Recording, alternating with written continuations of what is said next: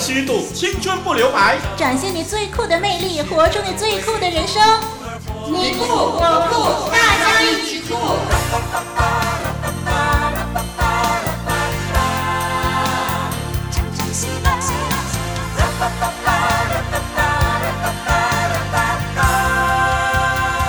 耶！我们的节目开锣喽！丽文和小杨要登场喽！是酷翻天的节目播出喽！那是因为有超级酷的丽文和小杨在呀、啊！哇，好臭美啊！真的是臭美够了，该言归正传了。对了对了，言归正传，那听众朋友啊，上一集的节目呢，我们曾经呼吁大家来信发表对圣诞节的看法，那您可别忘了响应哦。嗯。对，圣诞节嘛，有人喜欢，有人不喜欢 啊。不管你的感受如何，不妨啊分享分享，让我们了解了解。嗯，那我们就等你来信哦。丽文，你的电话哦。丽文，录音时间到了。好，有人在会客室等你。好，我来了。这份报告，请你过目。知道了，知道了。八爪鱼般的林丽文，步伐紧凑，生活充实。酷呆了！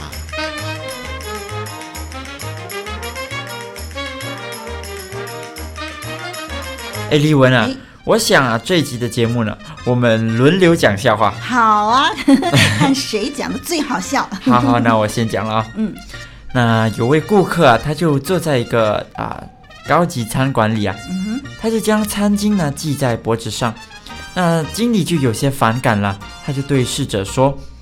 去让那位先生明白，这样做是不允许的。不过要说的尽量委婉一些。Uh huh. 于是世子啊就走过去，彬彬有礼的问道：“ uh. 先生，你是想刮胡子还是理发呢？” 很幽默。哎，他很聪明。嗯、对。不过这个顾客能明白吗？啊，好，轮到我了。嗯嗯。老王呢，转业到火葬场。嗯，哎，他以前是个厨师。哦，可是呢，第二天呢，他就被开除了。啊，这朋友就问他说：“哎呀，为什么这么快被开除了？”老王就说：“哎，我只不过是多问客人一句话罢了。”朋友说：“那是哪句话呢？” 嗯，我只不过是问死者的家属要考几分熟而已。我要五分熟就可以了。哎，太缺德了。好，那现在轮到我喽。嗯、那某人牙痛啊，他就去看牙医。那他怕得要死啊，牙医呢就为了使他安静下来呢，就递给他一杯的威士忌，就是 whisky 啦，一种的烈酒。嗯，那那人一口喝光，再来一杯。后来呢，牙医就问他说：“好了，不怕了吧？”嗯、怎么知道啊？病人咆哮着说：“对。”我倒要看看谁敢碰我的牙齿。他喝醉了，胆大了。这只牙医啊，被海扁也说不定了。好，再说一个啊。嗯嗯，有一对男女朋友啊，他到山上去看夜景。嗯、这个时候呢，因为接近深夜嘛，所以就气温很低啊。嗯、啊，那时候呢，那位男生啊就很温柔的对他的女朋友说。你会不会觉得冷啊？这时候啊，呃，这个女生呢，心里边呢感觉到很温馨呐、啊。嗯、但是呢，她又想考验男朋友对她的态度是怎么样的，她就说不会呀、这时候呢，她男朋友就开口说，嗯、呃，那那你你的外套可可不可以借我穿？我我我有点冷。真的是破坏气氛啊！哎，这男友真体贴。哎，如果我是这个男朋友啊，嗯、我再冷我都撑过去。真的吗？咬紧牙根撑过去就对了。哎，你真的要去试一下最冷的天气是怎么回事？别动，打抢！老兄啊，你你别伤害我，有话好说啊。少啰嗦，快交出来！我没有钱，我真的没有钱、啊。谁要你的钱？快把重要情报说出来！这。哦，电邮地址是 t k h u e k 二零零四 at yahoo dot com。那网址呢？网址是 w w w dot living water studio dot net。我终于获得情报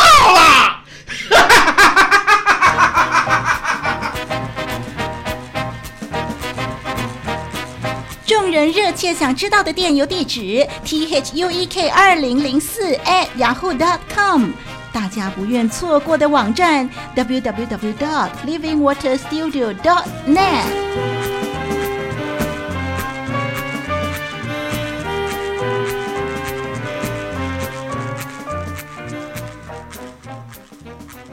好，那我就跟听众朋友来分享一个故事喽。嗯，那二十世纪啊，最受人推崇的这个科学家爱因斯坦呢、啊，嗯、他有一次上课呢，就为了说明理论与实际之间的差别呢，就举了一个例子。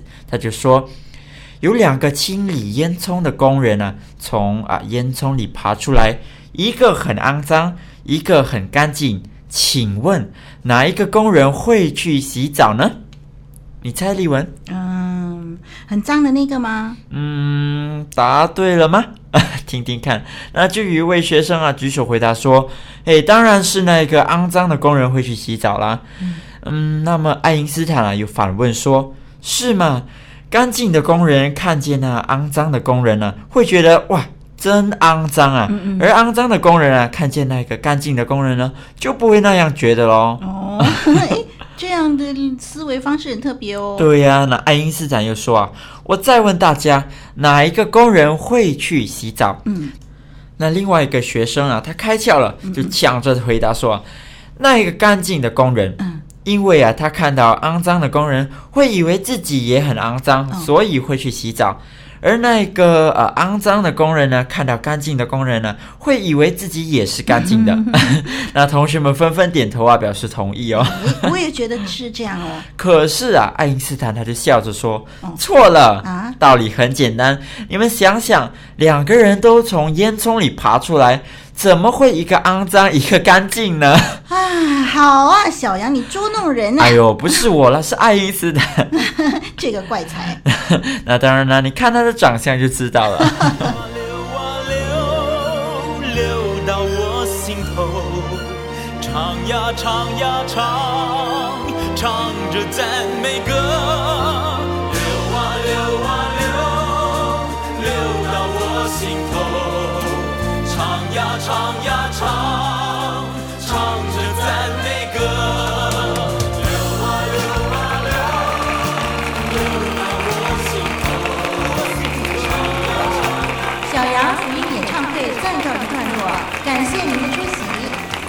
小羊的梦想是开场福音演唱会，唱出心中的梦，唱出心中的歌。福音歌手小羊，超级酷！流啊流啊流，流到我心头，唱呀唱呀唱，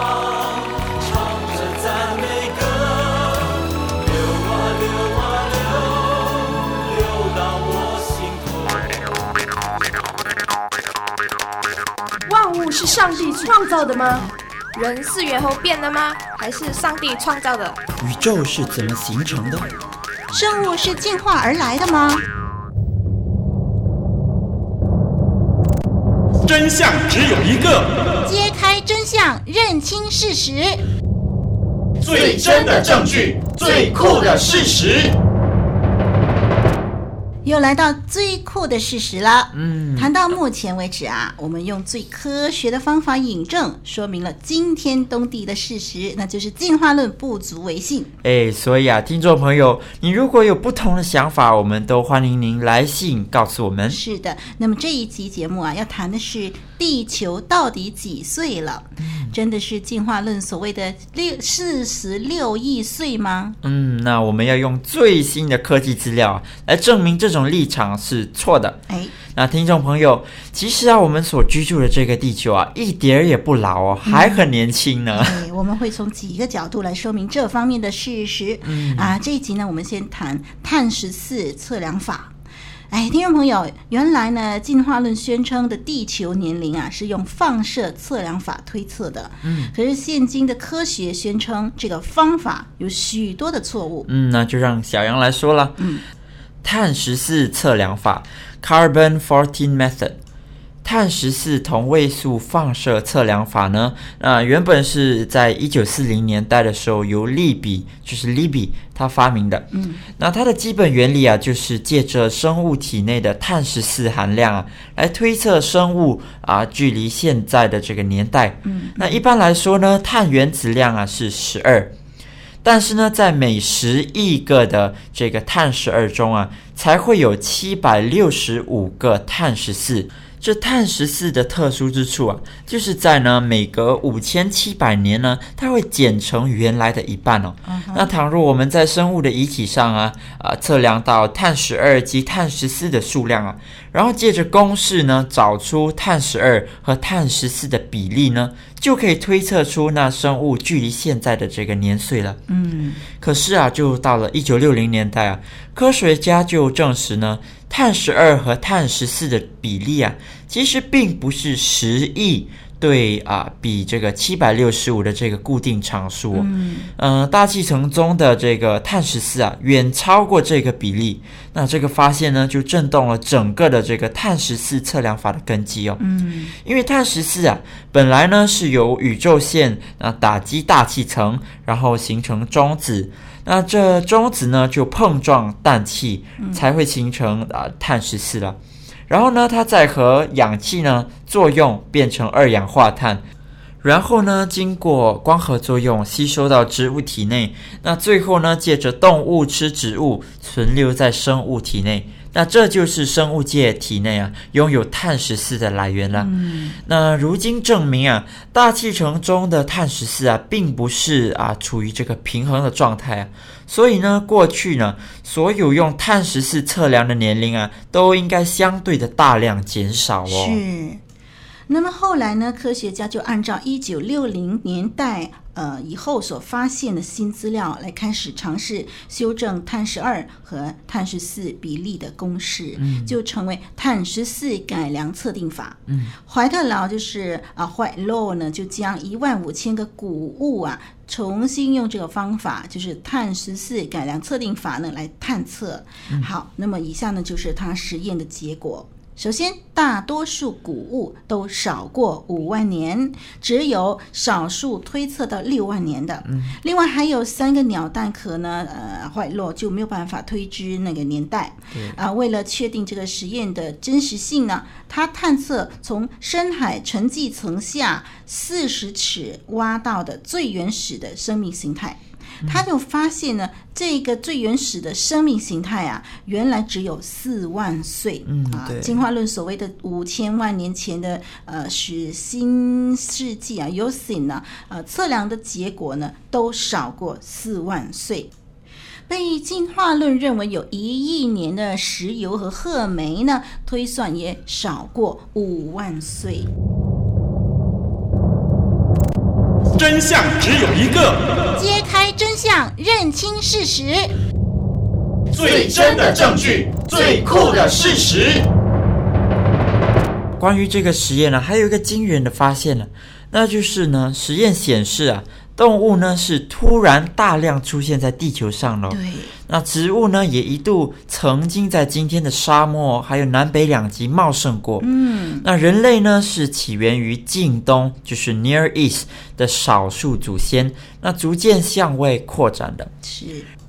而且啊，距离现在四千五百年前呢，啊，地球曾经发生过一次啊，呃、啊，毁灭全地的大洪水啊，嗯、使到一些过去曾经大量繁殖的物种绝迹了。是，说到这一点呢，就跟圣经上帝创造天地吻合了。对，如果动物是大量。突然出现在地球上，嗯、呃，那是因为上帝造了这些动物，对，所以在前一分钟地球上没有动物，上帝一说地上要有走兽的时候，动物走兽就突然出现了，嗯，对，而且呢，如果人类起源于近东的少数祖先，那也跟圣经吻合了。嗯、起初上帝创造人类的始祖亚当和夏娃的时候呢，就将他们安置在伊甸园，嗯、啊，那么你知道吗？这个伊甸园当中呢，就有。有四条河流，其中两条呢就是幼发拉底河跟底格里斯河。嗯，这两条河流啊，今天呢是位于伊朗一带，也就是说，当年圣经当中的伊甸园是在伊朗一带。哎，这就是所谓的近东喽。对呀，那从历史啊，从考古，从科学等等啊，都让我们发现到圣经所说的是事实哦。哎、嗯，对了，这个实验呢还证明了一件事啊，嗯、就是呢大洪水之后啊。人类及动物呢，又起源于近东，后来再向外扩散。对，呃，那么圣经当中记载了大洪水之后，人类呢就除了挪亚一家全都死了。嗯、那挪亚一家存活在世界上，就继续生儿育女。当时他们的确是在近东一带开始扩张的。对呀，圣经可不是乱盖的哦。嗯碳十四改良法支持圣经里叙述的以色列及其他古国的历史啊，他们重新推测埃及啊、亚述啊、波斯等文明的古物，那显示呢，都比从前的假设啊少了五百年。嗯，所以啊，他们就怀疑啊，从前的史学家有夸张的嫌疑哦。那坏喽呢？他最后呢就认为啊，碳十四改良法不尽完美。他认为啊，若是再仔细的加以调节公式呢，嗯、可以同意宇宙有六千至七千岁。嗯，那看到这个数据啊，你也许会奇怪，当初的这个碳十四测量法怎么可能会错得如此的离谱哦？嗯、那其中的因素之一啊，也在于这个碳十四的弱点啦。那古物呢，它距离现在的年龄啊。若是大于五万年，那由于它太少的这个碳十四啊存在体内，那就会造成百万年以上的臆测哦。是，其实这种的臆测呢，实际上啊是受进化论先入为主的影响，那几乎呢是没有科学根据的。对，在此呢，我们就要提醒听众朋友，就是说，无论是碳十四测量法，或者是碳十四改良测定法，嗯、都是假设地球从开始到现在都是。同样的物理情况，嗯，也就是说，呃，要有相同的环境，才能够用常数的比例来推测。对，可是实际上不是这样。地球的磁场呢，啊，过去就比今天强，嗯，还有磁场的不同呢，也会影响到进入大气层宇宙线的数量。同时，在地球在呃这个大洪水之前呢，嗯，大气层上面的就有水汽层来覆盖，这些呢都会减少碳十四形成的机会。这就是为什么大洪水之前的生物遗体含的这个碳十四很少的关系。这不是说由后来的分子蜕变而成的结果。嗯，所以啊，如果没有考虑这种的情况，我们就会错误的把它当作是比实际大很多岁的谷物了。哎，所以呀、啊，这种用碳十四测量法的方法其实啊、呃、并不准确哦。嗯，那在此呢，只是仅做参考了。对，它帮助我们向前进了一步。而且地球的实际年龄啊，一定比这些数据都小。那至于坏漏呢，它无法测出那鸟蛋壳的事啊。那在此呢也有解释。嗯、那过去呢，这碳十四测量法，它曾经测量一个活的蚌壳啊。嗯、那竟然推测是三千年前的遗体哦。还有呢，一棵活的啊，这个梗木树啊，竟被测定为一万年的遗骸哦。如此看来啊，碳十四测量法漏失之处啊，就可见一斑喽。嗯，你看嘛，活的呀，活的蚌壳啊，然后这个活的树木啊，都变成了好几千年、好整万年的 遗骸啊！这个进化论的研究错误百出啊，嗯、一点儿也不合科学。对，所以呢，高举科学理论的人，如果拥护进化论，希望他们仔细的想想，进化论所定下的理论究竟如何成立。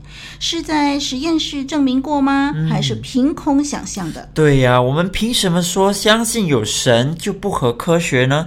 那相信有神就不合科学，这一句话是否又合乎科学呢？哎，科学理论必须经过实验证明才能够成立。嗯、我们发现圣经的理论经得起各时代的考验，也充充足足的有实验可以证明。嗯，相反的，到目前为止，进化论的理论没有一个站得住脚。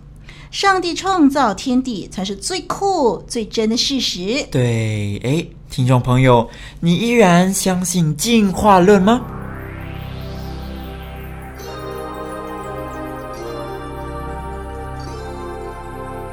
伸出你的手，把自己交给耶稣，打开你的心，让耶稣有机会亲近。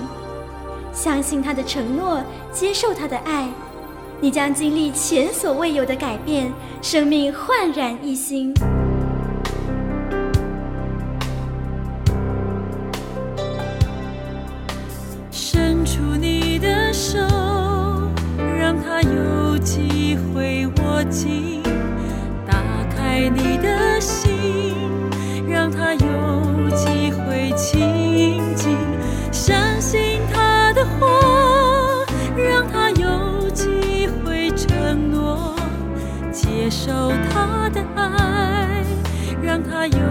机会真。哎，今天小杨呢要与听众朋友分享的这个金玉良言呢，是摘自圣经约翰福音第八章十二节。耶稣又对众人说：“我是世界的光，跟从我的就不在黑暗里走，必要得着生命的光。”耶稣又对众人说：“我是世界的光，跟从我的就不在黑暗里走，必要得着生命的光。”听众朋友，你知道光最大的作用是什么吗？我想啊，无论是太阳、是电灯啊，还是蜡烛啊，它们所发出的光的最大作用啊，就是照亮黑暗的地方。对。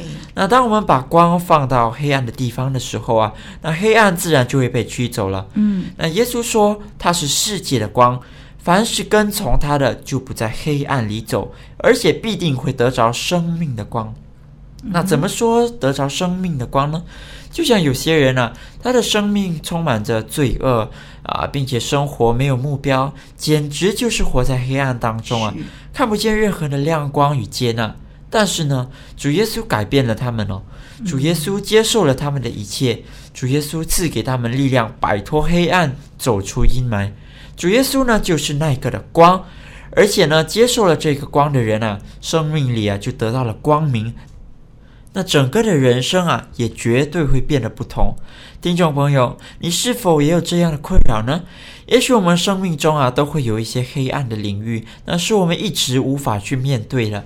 不如就依靠主耶稣吧，因为他就是那个真正的光，可以照亮你的生命哦。是我们欢迎您写信来跟我们谈谈信仰的问题。嗯，嗯，再一次的要推出好听的诗歌了。嗯，这个还是一样的，丽文呢最近呢都喜欢选择啊杏林子的歌哦。哎哎，那么杏林子写的这个文章呢，就由叶微心呢把它改成歌词，然后呢，这首歌叫做《我不懂》啊，呃，曲调呢是由周易开来呃谱曲的，《我不懂》哈、啊。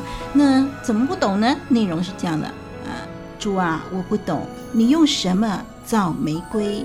用丝绸，用锦缎，什么都比不上玫瑰的娇柔。主啊，我不懂，你用什么造夕阳？用黄金，用珠宝，什么都比不上璀璨的夕阳。小鸟怎么样歌唱？云天如何变幻？母亲脸上为何慈祥？孩子心中为何希望？主啊，我不懂，你用什么造生命？我只知道一切如此美妙。主啊，我不懂，你用什么？造玫瑰，用丝绸，用锦缎，什么都比不上玫瑰的娇柔。主啊，我不懂，你用什么造夕阳？用黄金，用珠宝，什么都比不上。璀璨的夕阳，小鸟怎样歌唱？云天如何变化？母亲脸上为何慈祥？孩子心中为何希望？主啊，我不懂，你用什么造生命？我只知道。一切如此美妙，我只知道一切如此美妙。随着歌曲再一次向你告别了。我是丽文，我是小杨，很高兴呢能跟你一起追求真正的酷。再会，再会。我不懂你用什么造玫瑰，用丝绸，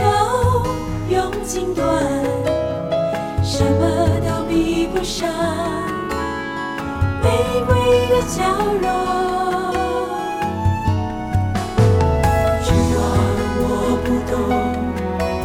用什么造夕阳？用黄金，用珠宝，什么都比不上璀璨的夕阳。